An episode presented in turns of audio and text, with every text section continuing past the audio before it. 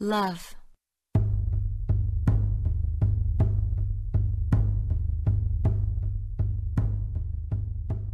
Sejam muito bem-vindos, esse é o Engenheiros de Poltrona, meu nome é Pablo e se ninguém riu não é piada. E aí galera, aqui quem tá falando é o Lucas e o ódio é a erva daninha da humanidade. Frases budistas do Google. Olha só, olha só, olha só. Reflexivo. Tá bom.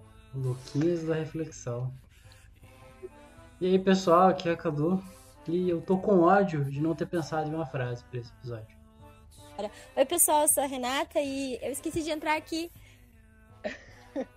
Oi, gente, aqui é a Isa e que atira a primeira pedra quem nunca cometeu uma difamação na vida.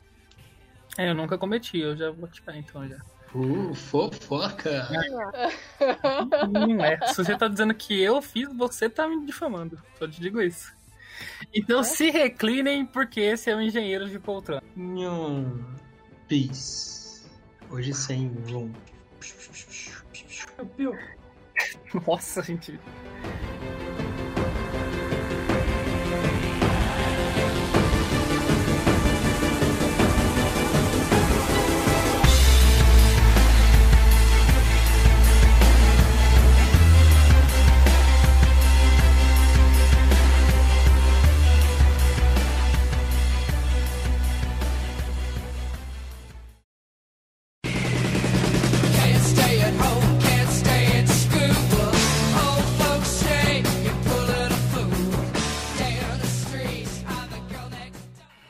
Pessoal, a gente tá passando aí por um ano complicado, né? Um ano que a gente teve alguns crimes de racismo, por exemplo.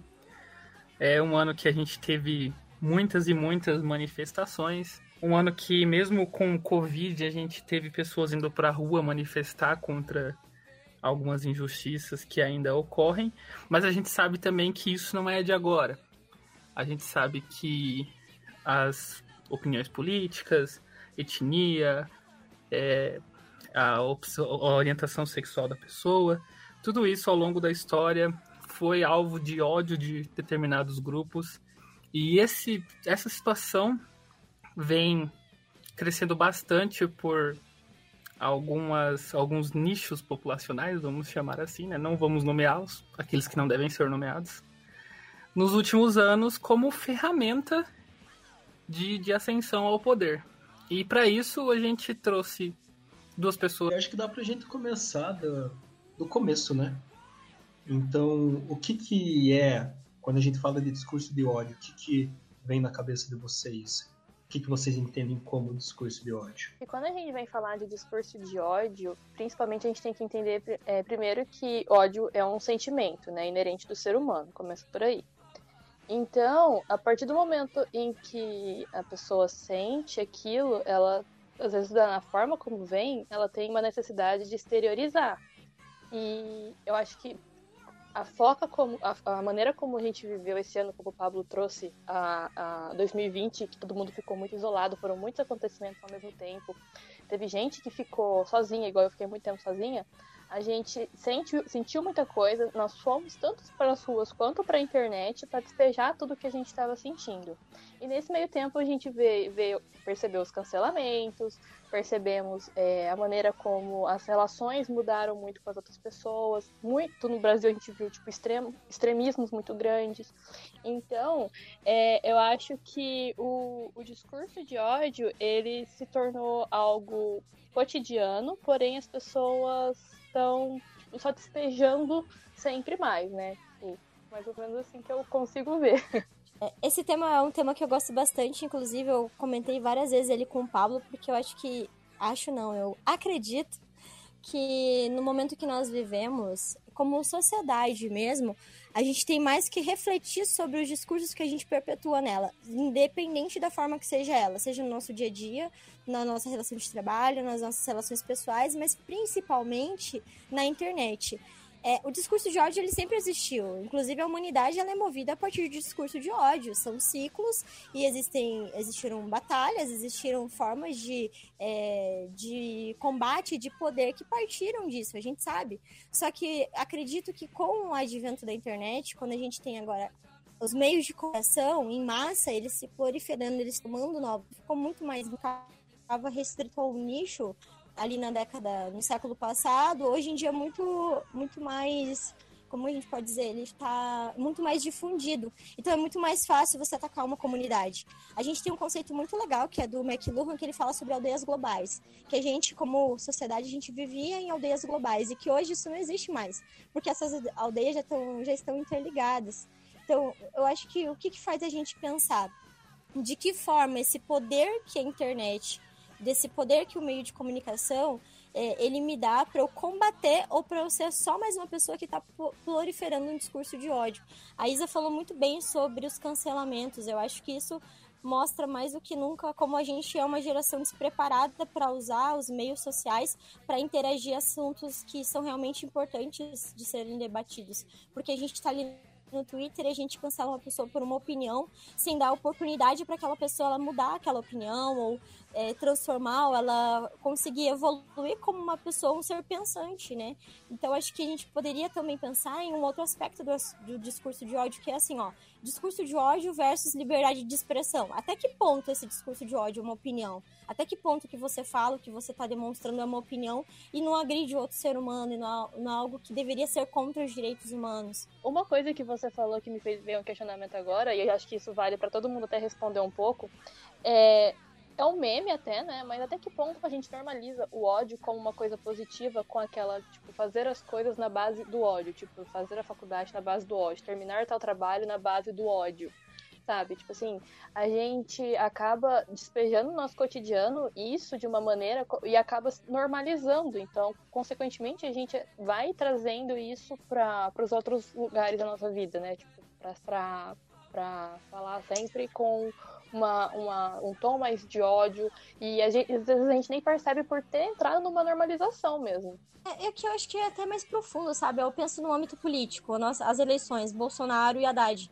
É, a gente teve uma difusão de fake news e do discurso de ódio de uma forma, assim, devastadora. A gente tem a homofobia muito mais em cena, a gente tem o racismo, a gente tem o, o ódio à mulher, essa misoginia muito mais declarado por as pessoas que antes elas não falariam isso, mas é que elas encontram nas redes sociais e na comunicação uma forma de pensar assim, poxa, aqui eu tô protegido, aqui eu posso falar, eu posso chegar onde eu nunca cheguei antes, porque antes não me permitiam chegar nesse lugar.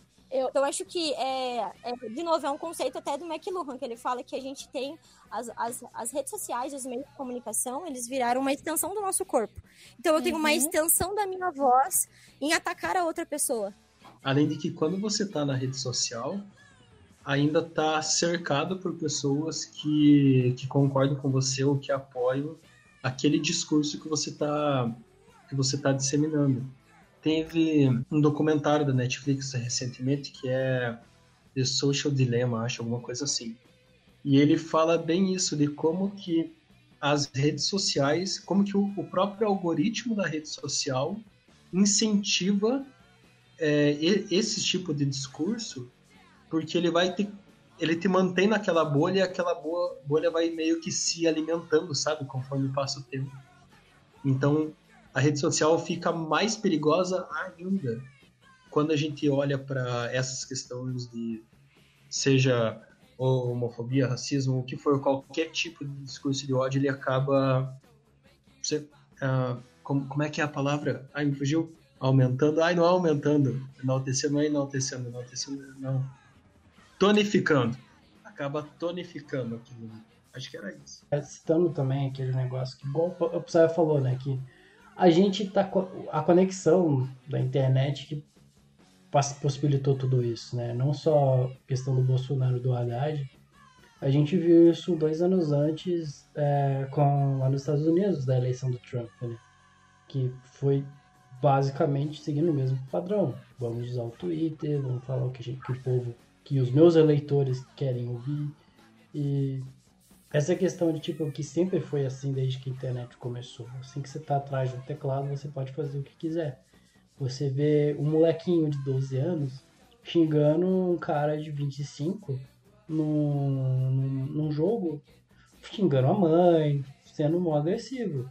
Isso não aconteceria na vida real, né? Então tem esse escudo que é colocado. E também aquela questão, não só que igual o Psy comentou, o algoritmo te ajuda nisso, mas você também só procura conteúdos que você quer discutir, só procura conteúdos disso. Então, a gente citou no podcast de automobilismo que a internet possibilitou pessoa, no caso era que a Ana estava falando, que eh, elas conseguiam encontrar outras mulheres, outras garotas que falavam do, sobre o assunto por causa da internet.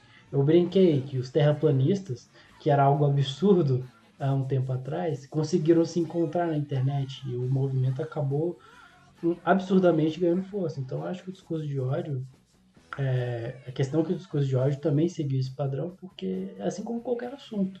Só que o discurso de ódio atinge as pessoas. Então tem que ser um pouco levado a sério. Não igual um cara discutindo que a Terra é plana. Isso daí você liga o foda-se e caga pra pessoa.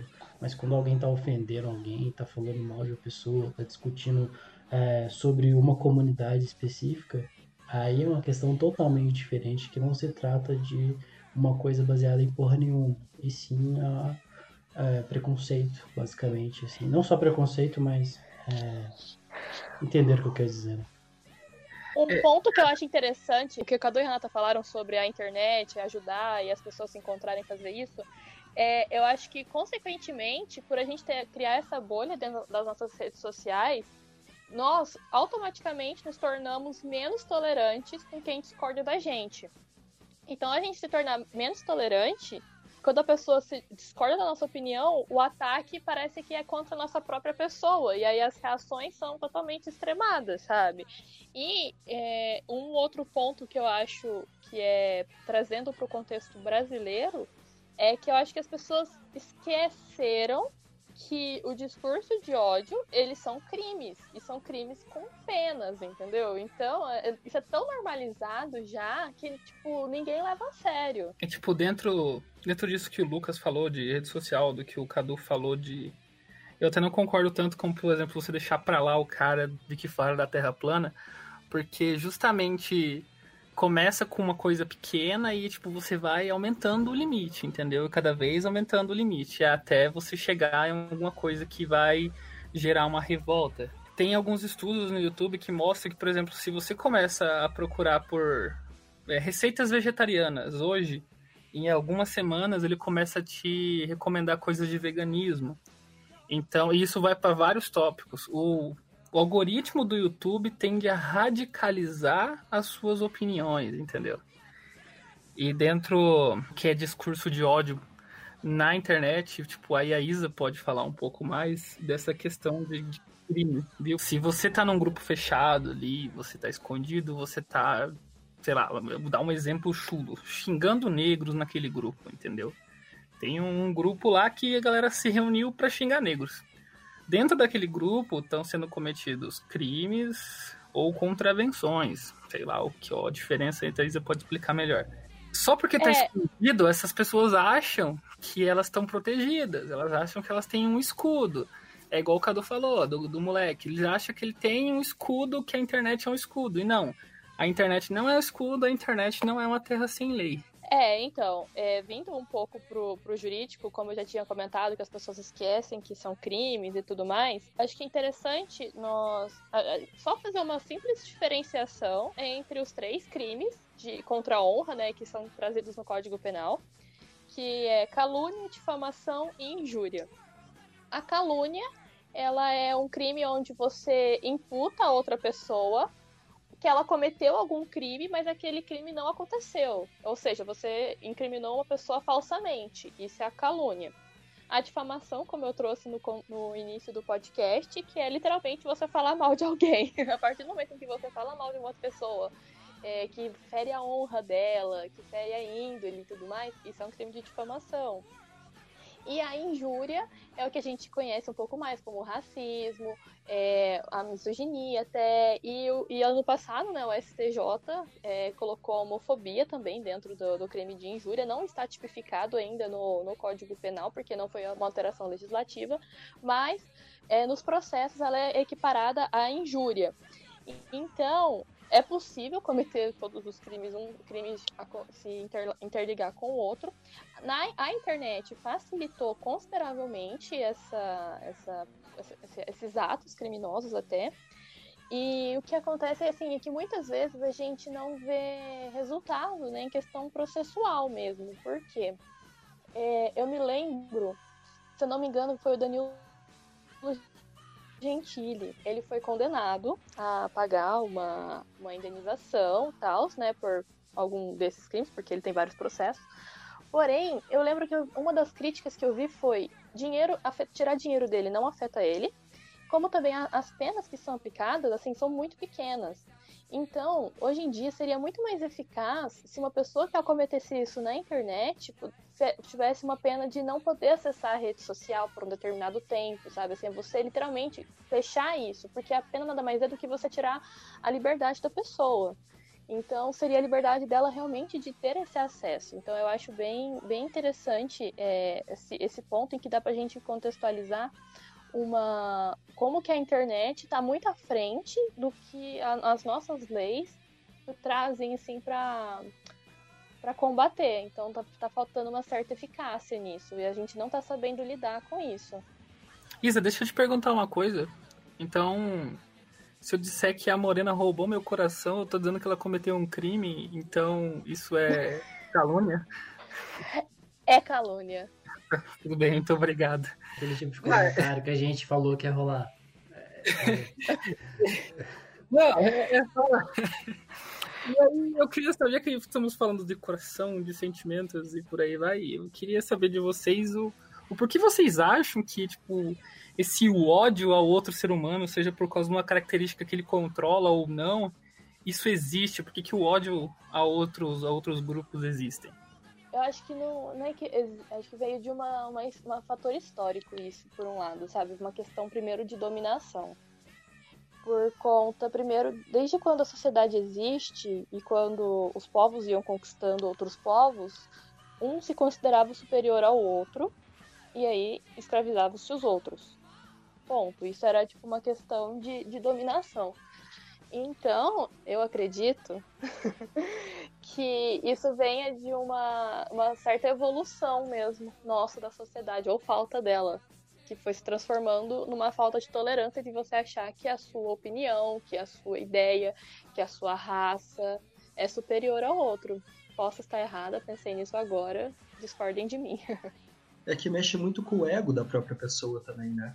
Então, envolve isso de você de você ter que estar certo ou, como a Isa comentou, de ser superior ao outro.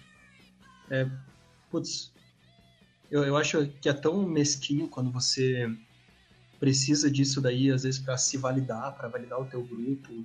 E é incentivado porque parece que a própria sociedade incentiva isso, sabe? Parece que quando você faz isso, você recebe, pelo menos hoje, você recebe é, glórias e aplausos por estar falando aquilo ali, por estar. Você está usando da liberdade de expressão para como se você. re- re- como se aquilo ali realmente fosse Validasse, só né? liberdade de expressão, é você tá validando a tua opinião, se defendendo com a, com a liberdade de expressão, como se tivesse né? tudo bem você falar aquilo ali. Então, você só, rece- você só escuta daí quando você é elogiado. Puxa vida, realmente, o que você está falando faz sentido. Nossa, é isso mesmo. Porque quando te criticam, você só se defende falando, ah, não, tô usando a minha liberdade de expressão, sai daqui, sabe?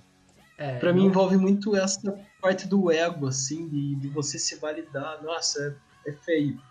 Não confundir a, a liberdade de expressão com aval para eu falar o que eu quiser. É, talvez a Rê possa falar um pouquinho mais. Você explicou da gente viver em aldeias ou alguma coisa assim. Então, É, tipo, pode vir dessa evolução de a gente viver em aldeias e a gente evoluiu para viver em grupos. Então, tipo, eu vejo, ó, esse fulano é do meu grupo, então o outro grupo é inimigo. É, não tenho conhecimento para falar disso psicologicamente, mas eu acredito que isso é uma formação histórica da humanidade e que ela envolva questões sociais dessas co- comunidades. Eu falei sobre aldeias globais. Tem um, um comunicólogo, se eu posso dizer assim, que é o McLuhan, e que ele vai definir esse conceito de aldeia glo- global. E que antes da mediatização da sociedade, a gente tem aldeias globais espalhadas pelo mundo, e essas aldeias são comunidades dotadas de crenças, de dogmas, de assim, de perspectivas muito diferentes umas das outras, né?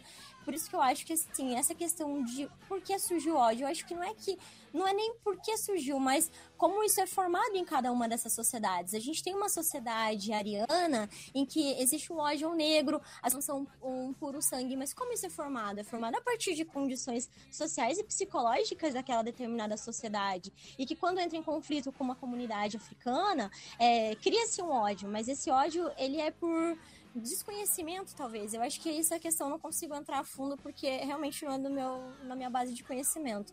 Mas eu penso que quando a gente transporta isso para um período pós-mediatização da sociedade, em que essas aldeias elas entram em colapso e elas não existem mais, elas não são pessoas que estão nos seus, é, nos seus globos e elas vão conviver só com aquele determinado tipo de pessoa. Não, elas têm contato com outras culturas, outros tipos de, de pessoas e elas têm essa possibilidade de interagir. Essa interação que a gente entra naquilo que eu comentei lá no começo, que até onde o que eu falo, o que eu faço e como eu me comunico em rede social, ela é uma, uma fala, ela é apenas um discurso que eu emito, ela é liberdade de expressão, como a Isa falou, ou ela é um discurso de ódio. Eu acho que esse é o ponto mais importante pra gente entender. E eu acredito que sim, que as pessoas ela têm uma predisposição a se exacerbar em rede social. É um fenômeno muito atual que as fake. Atual não, é um fenômeno antigo, mas que ganhou muita potência em 2016 nas eleições americanas, são as fake news. Cara, são tipo. São, é um tipo de discurso de ódio que ele, ele serve exatamente para ser isso, um discurso de ódio. Ele não tem uma finalidade, ele não tem uma finalidade de ser uma opinião, ele não tem a finalidade de construir alguma coisa, um conhecimento ou alguma dialética, não. Ele é só um discurso de ódio, ele tá ali para ir contra determinados tipos de pensamento. E eu acho que isso se aplica em vários setores assim sociais, se a gente for pensar é, é, como as pessoas atacam as outras é, sendo racistas em rede social, se escondendo atrás da tela, como elas atacam sendo machistas, como elas atacam sendo homofóbicas. Eu acho que isso se aplica em outras áreas também.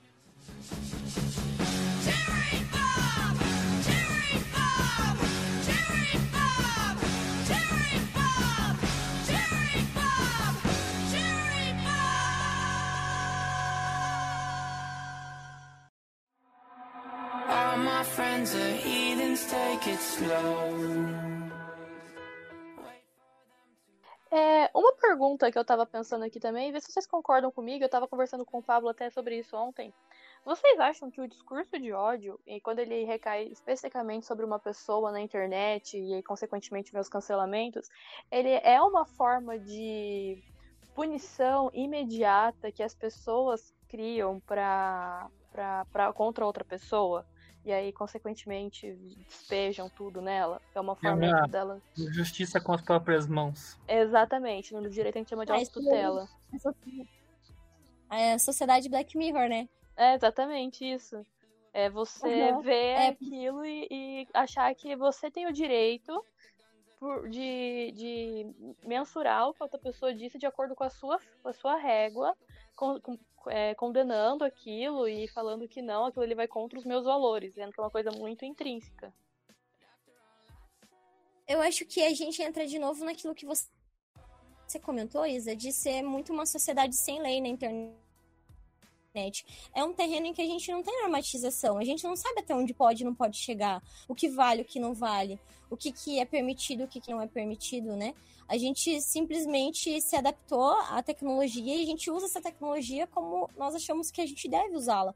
Mas a gente não chegou a pensar que é como se nós tivéssemos du- duas sociedades. A gente tem uma sociedade que é cada vez mais virtual, que é cada vez mais uma terra parte da nossa ser a nossa, a física, que a gente toca as pessoas, é que a gente tem relações humanas. Mas eu acho que o que a gente deveria pensar, eu acho que até é uma questão é, como sociedade, mas como seres humanos também, é como cada vez menos essa quarta tela, essa tela preta que a gente chama, ela tá mais próxima de nós. Não deveria ser algo à parte. Né? Ela deveria ser cada vez mais inserida na sociedade, como assim, nós já estamos vivendo isso e a gente já tem que criar normatizações para esse tipo de vivência, porque senão a gente perde o controle. Mas aí é que tá, tipo assim, é, por mais que pareça uma terra sem leis, teoricamente, né, agora, quando esses, esses crimes acontecem é, e são publicados, é uma, a, a gente produz provas contra nós mesmos, né? Porque você tirou um print de uma tela de alguma coisa, aquilo ali vai ficar gravado. Você pode apagar, mas tá gravado. As pessoas podem jogar aquilo pra você muito tempo depois. É que igual eu falei, eu acho que é tão normalizado que as pessoas não buscam os meios legais pra reparar isso, porque em questão de documentação para prova existe. E quando se vai atrás e tudo mais para uma, uma reparação de danos, quando fere a imagem de alguém e tudo mais, consegue. Então as pessoas acham que não tem leis, porém elas existem. E as- nós produzimos as próprias provas. Então eu acho assim que perdemos o controle porque as pessoas começaram a se ver representadas e se, e se sentiram, é, qual é a palavra? Legitimadas a, a fazerem isso com nossos representantes e com, às vezes, algumas, alguns influencers assim incitando que fossem atacar outros. Então tem essa, essa confirmação. As pessoas sempre tiveram isso e agora elas estão conseguindo colocar pra fora porque elas acham que tem uma validade pra isso. Não, eu disse assim que eu acho que não é mais uma representação. Eu não acredito que as redes sociais elas devam ser vistas como ai, a gente está se representando ali. Acho que pelo contrário, já somos tão nós, nós já somos um avatar ali dentro que nós ficamos 24 horas por dia logado. A gente é o que eu falo sobre os autores da comunicação, eles vão dizer isso muito bem, né? Não sou eu falando, mas que a gente usa essas instan é, usa a mediatização como uma extensão do nosso corpo. Não é mais algo que está nos representando ali. Já somos nós ali. Já somos os, os nossos avatares usando o Instagram, o Facebook, o Twitter, usando o Gmail. A gente já trabalha dessa forma, a gente já está inserido nesse meio. É por isso que, assim, eu acho que descolando um pouquinho da mídica, a gente pensar de uma forma mais social, mas é, eu, quanto ser humano, eu, Renata, onde eu estou inserida? Eu estou na minha casa, mas eu não estou mais aqui só. Eu estou nas redes sociais, eu tô no. Vocês entendem? Eu acho que fica um, po... é, é um pouquinho meio. Eu louco. entendi, eu entendi muito o que você falou e faz muito sentido. É É trazer, a, que- entender que a nossa vida não está fechada no nosso mundo, e sim a gente está literalmente no mundo.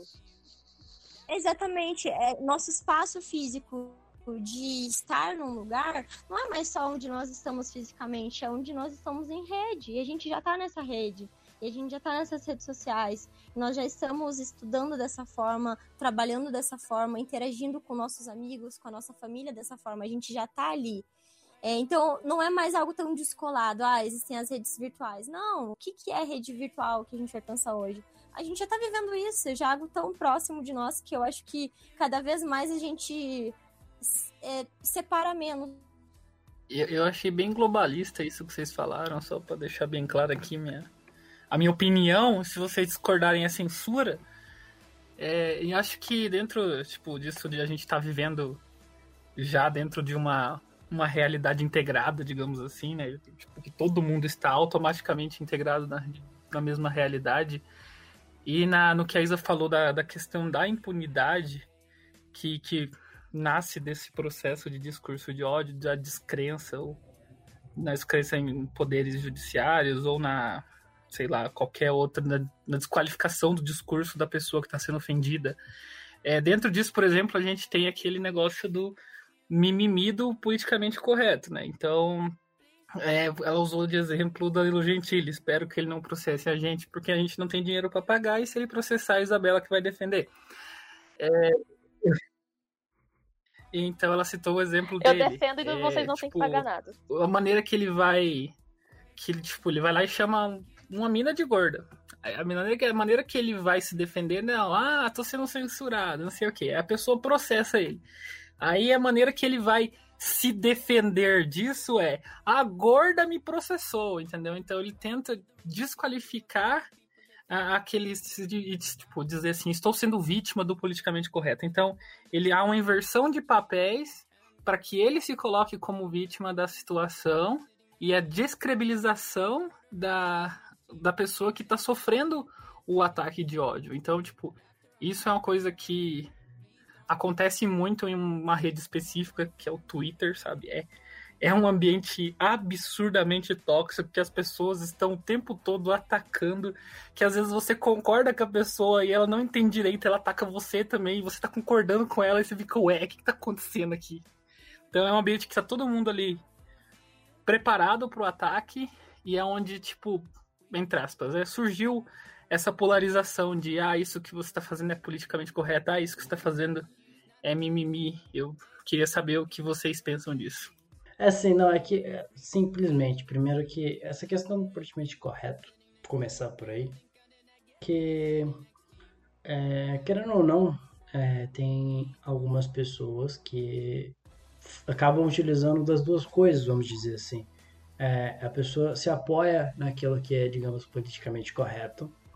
Então, para ela poder mostrar, ela se apoia, ela usa de muleta ah, alguma alguma classe social que ela pertença, alguma etnia que ela pertença, alguma coisa assim que ela pertença, é, para poder realmente praticar discurso de ódio. Então também tem essa vertente das pessoas que, tipo, é, como que eu vou dizer, não só a pessoa usando o politicamente correto como desculpa para poder fazer o discurso de ódio, tipo, ah, o Danilo Gentili, ah, é igual o Paulo falou, que ele aquilo é politicamente correto, tá estragando todas as piadas, ah, que é mimimi e tal. Então, assim como também tem pessoas que usam as duas coisas. Então, tipo, é aquele negócio da rede, tá tudo conectado. Então, todas as ideias também estão conectadas. Então, as pessoas podem usar tudo aquilo que elas quiserem para poder falar qualquer merda que elas quiserem.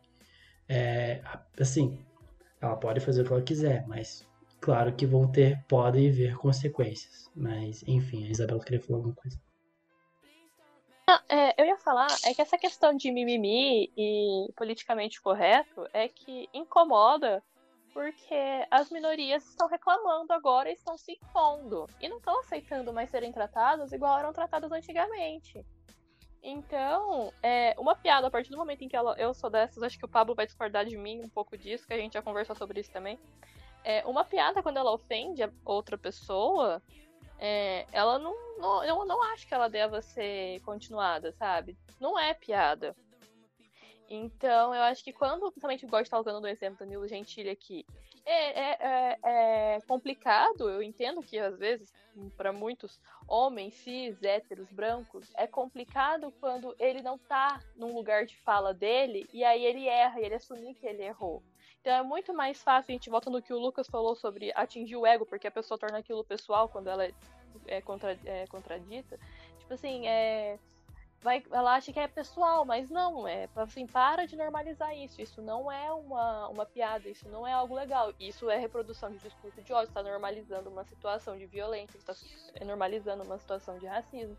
Então, é, quando é, as pessoas tentam é, atacar, essa, colocar entre dois, duas balanças, é, no dois pesos, duas medidas para liberdade de expressão e pro, pro discurso de ódio, você tem que ter um limite. Tipo assim, beleza, liberdade de expressão é um direito seu, é um direito seu. Mas a partir do momento em que ela passa a, a adentrar a liberdade do outro, existe um limite. Então já não é mais só liberdade. Mas vocês não acham que o jeito que é que é, que é conversado essa questão da liberdade de expressão e da- dessa, dessa linha tênue entre um e outro, vocês não acham que às vezes ele é conversado muito mu- muito agressivo?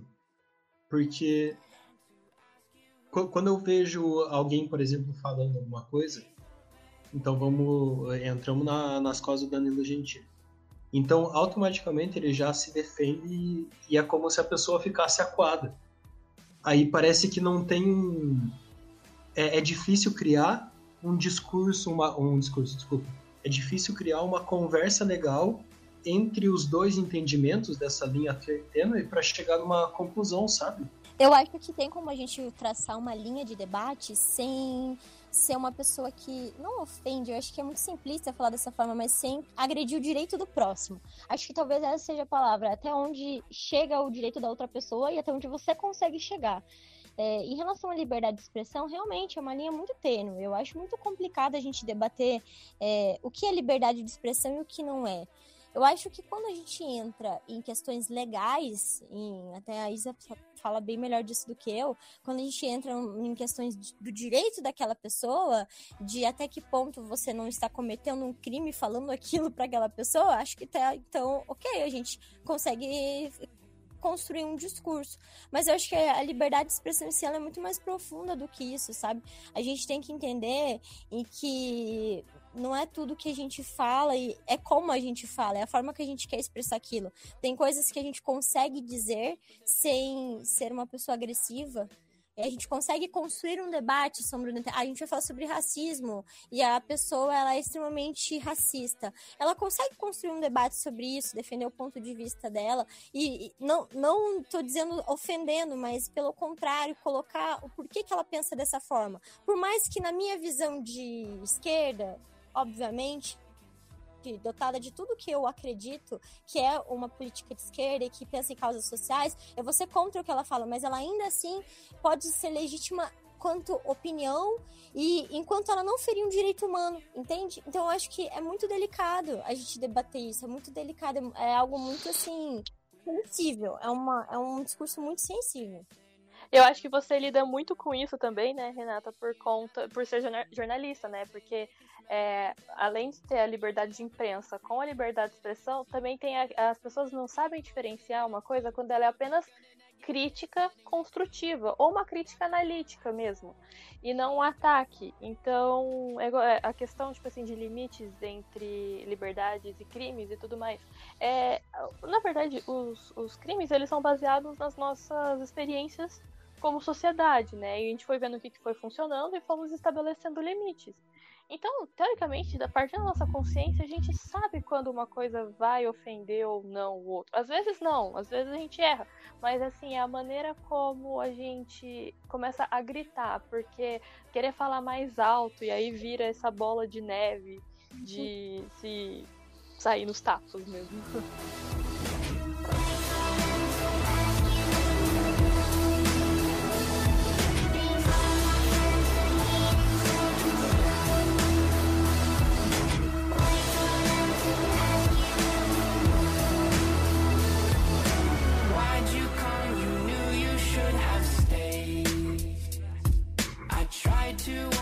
just to stay away.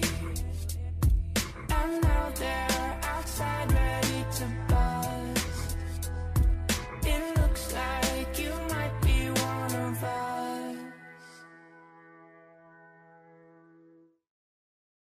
As conhecidas já de vocês, a Renata, que é jornalista, e a Isabela, que é advogada, para conversar com a gente sobre esse tópico espinhento e dolorido que são os discursos de ódio.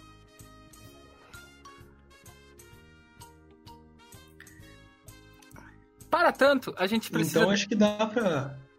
Calma, calma, calma, cara. Pensei que você não ia falar, deu, ah, então tá bom, então. É que eu fico meio que de alternar entre a janela. Tá, mas pode falar então. E acabou o podcast. Obrigado. Eu tava pensando nisso, tipo, acabou o podcast, encerra. Segunda vez que a gente É agora? Eu vou no. Tá, vai, vai lá, Se Pablo. quiser puxar, pode puxar. Não, eu concordo, acho que é isso mesmo. É assim, se for pensar pra E agora- comunicação, igual tu falou, realmente é muito tênue. É muito tênue. Opa. Pode falar, desculpa. Ai, não, aqui eu, eu, eu tenho um super delay aqui. Não, pode ir, desculpa, pode ir. Eu, eu esqueci. Opa! E aí, pessoal, aqui é Cadu, de novo editor, né? Porque quando dá alguma coisa é sempre eu sozinho. Então, é, esse episódio ficou bem grande, então a gente olho pela metade. Semana que vem vai ter a continuação dele. É, é só isso. Sayonara.